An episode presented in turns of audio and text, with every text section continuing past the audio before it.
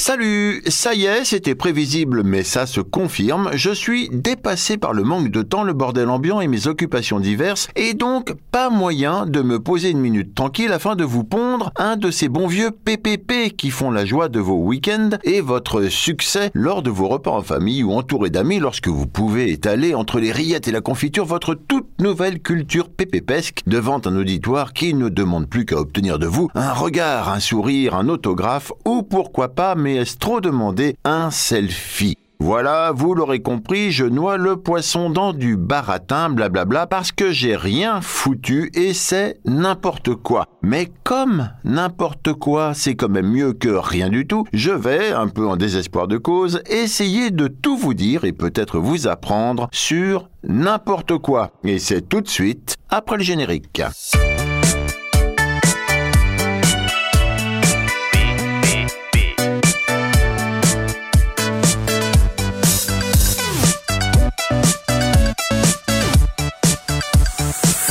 N'importe quoi pour vous, c'est juste n'importe quoi, alors que pas du tout. N'importe quoi est le premier single de Florent Pagny sorti en 1988. Cette chanson évoque un proche qui sombre dans la drogue et l'alcool. Je vous en dirai plus un peu plus tard si vous êtes sage et surtout si vous êtes encore là. Maintenant, un peu de sérieux, n'importe quoi Étymologie. N'importe quoi est une tournure ancienne qui conserve sa syntaxe de l'ancien français. En syntaxe moderne, cela donnerait il n'importe pas quoi. Merci. N'importe quoi, pronom indéfini, est invariable. Quoi qu'il arrive au masculin, au féminin, au singulier ou au pluriel, n'importe quoi reste n'importe quoi. N'importe quoi non masculin, c'est un un objet ou une idée dont la précision importe peu et que l'on peut choisir librement. 2. Ce qui n'a pas beaucoup de sens, qui est absurde, futile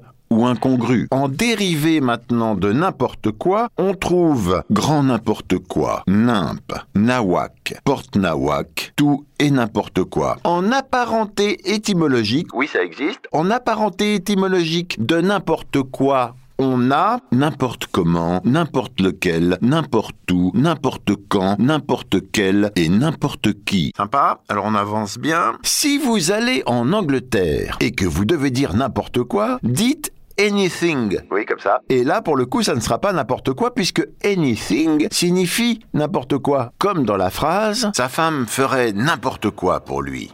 Qu'on traduit par His wife would do anything for him. Oui, c'est beau. À Berlin, comme à Düsseldorf ou à Munich, il, il faut dire Irgendet was. À Rome, Naples, Vérone et Venise, il faut dire qualsiasi cosa, avec l'accent si possible. À Barcelone, Madrid, Séville ou Grenade, il faut dire no importa que. À Sofia, Varna ou Plodive, il faut dire nesto. Alors pour les incultes, c'est en Bulgarie. J'arrête là parce que quand même c'est un peu n'importe quoi je trouve. N'importe quoi. N'importe n'importe quoi.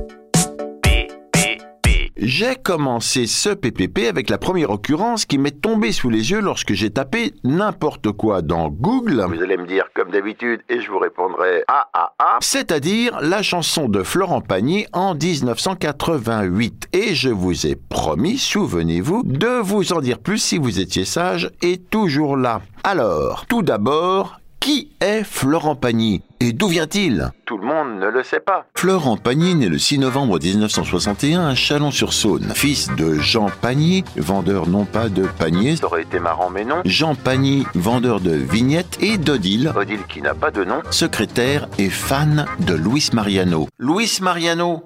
Ben vous connaissez quand même non? Mariano Eusebio González Garcia, dit Luis Mariano, né le 13 août 1914 à Irún, dans le Pays basque espagnol, et mort le 14 juillet 1970 à Paris, est un ténor et chanteur d'opérette qui a connu une très grande popularité en Amérique latine, en France, en Espagne et au Québec. Luis Mariano accède à la célébrité en 1945 grâce à La Belle de Cadix, opérette de Francis Lopez. La Belle de Cadix a des yeux de velours ou encore grâce aux chanteurs de Mexico. Mexico, Mexico.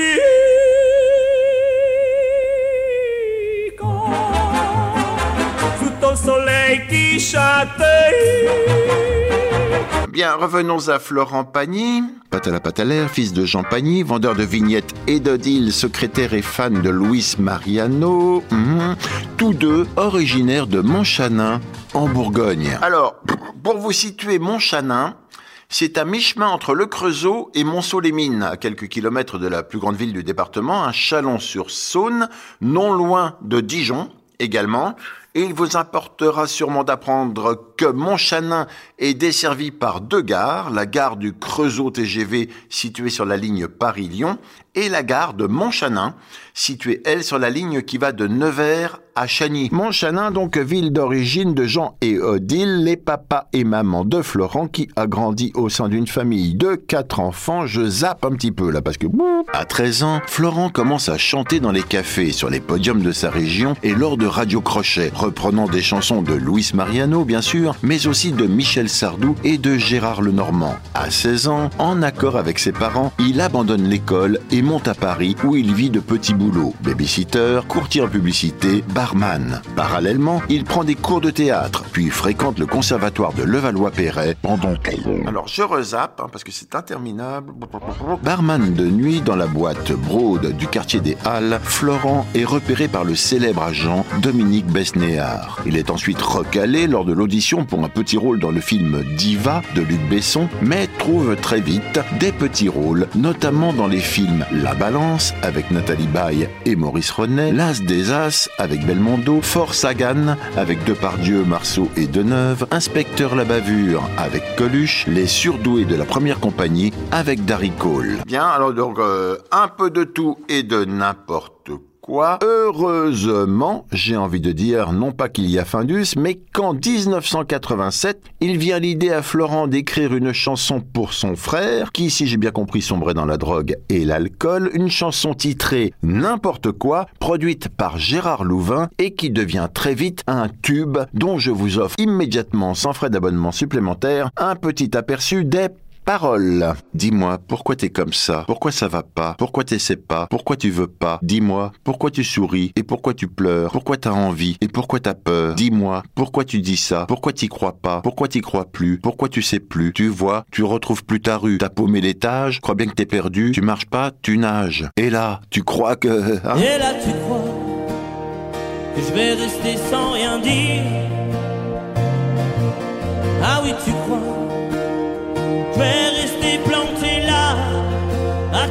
partir dans tes délires et te laisser faire n'importe quoi.